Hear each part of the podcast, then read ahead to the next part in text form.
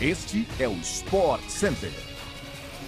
Um bom dia para você, fã do esporte. Chegamos com mais um podcast do Sport Center, que vai ao ar de segunda a sexta-feira, às seis da manhã, além de uma edição extra nas sextas-feiras à tarde. Eu sou o Edu Elias e não se esqueça de seguir o nosso programa no seu tocador preferido de podcasts. O Sport Center também chega diariamente na TV, ao vivo pela ESPN no Star Plus. Hoje são quatro edições 11 da manhã, 4 e 6 da tarde e às 11 e meia da noite eu estarei ao lado do Elton Serra e do Antero Greco para fechar o dia. Partiu o podcast!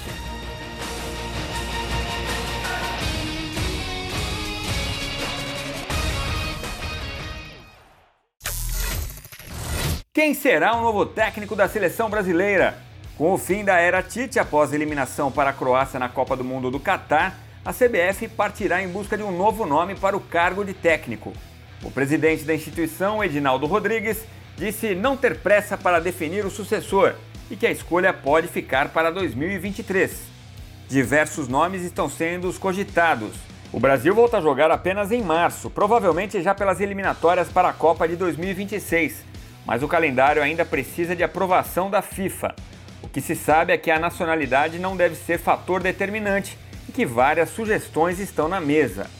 Os nomes especulados até o momento: Abel Ferreira, do Palmeiras, Dorival Júnior, ex-Flamengo, Fernando Diniz, do Fluminense, Jorge Jesus, ex-Flamengo, Mano Menezes, do Internacional e o nome mais recente do exterior, que foi veiculado nesta segunda-feira, o de Carlo Ancelotti, do Real Madrid.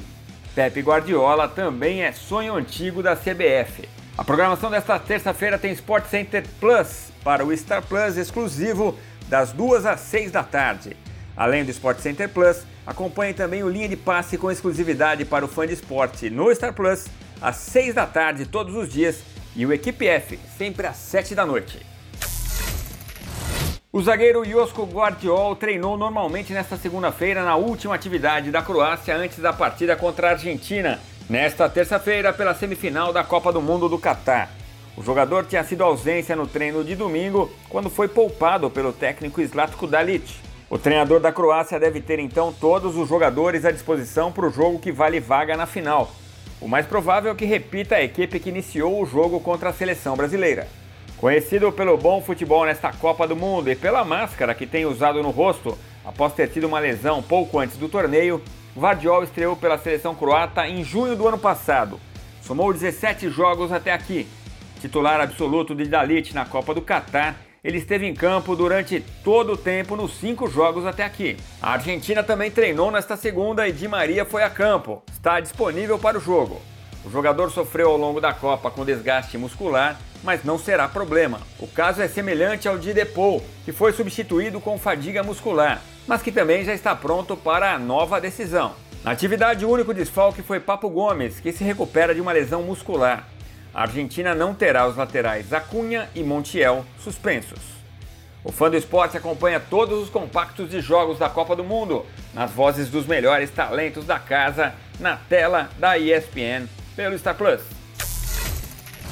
Ronaldo Fenômeno evitou aumentar a polêmica criada após as declarações dadas por Kaká em entrevista ao canal Bein Sports da Inglaterra na semana passada. O ex-jogador reclamou de como os craques brasileiros são tratados pelos torcedores no próprio país e disse que o fenômeno no Brasil é só mais um gordo andando na rua. Em entrevista coletiva nesta segunda, Ronaldo minimizou as declarações e brincou com a fluência de Kaká ao falar inglês. Segundo ele, a tradução foi mal feita e ele teria entendido o que o Meia quis dizer, por mais que não concorde.